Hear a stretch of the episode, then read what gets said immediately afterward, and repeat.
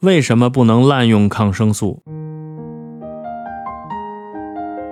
抗生素是由微生物，包括细菌、真菌、放线菌属或高等动植物在生活过程中所产生的具有抗病原体或其他活性的一类刺激代谢产物，是能干扰其他生活细胞发育功能的化学物质。抗生素可分为许多种类型，每一种类型都具有独自的抗菌范围。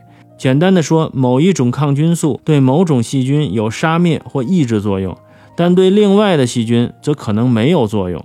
如果使用抗生素时选择错误，或者一种抗生素使用时间过长，都会造成不良后果。轻的对疾病没有治疗作用，严重的将会延误病情，甚至引起许多不良反应。滥用抗生素还会使越来越多的细菌产生耐药性。一些原来很有效的抗生素渐渐失去了效力。为了对付细菌的耐药性，医生不得不同时使用多种抗生素。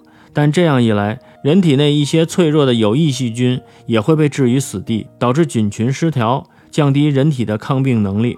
人类发现的第一种抗生素青霉素，也叫潘尼西林，是英国微生物学家亚历山大·弗莱明于1928年发现的。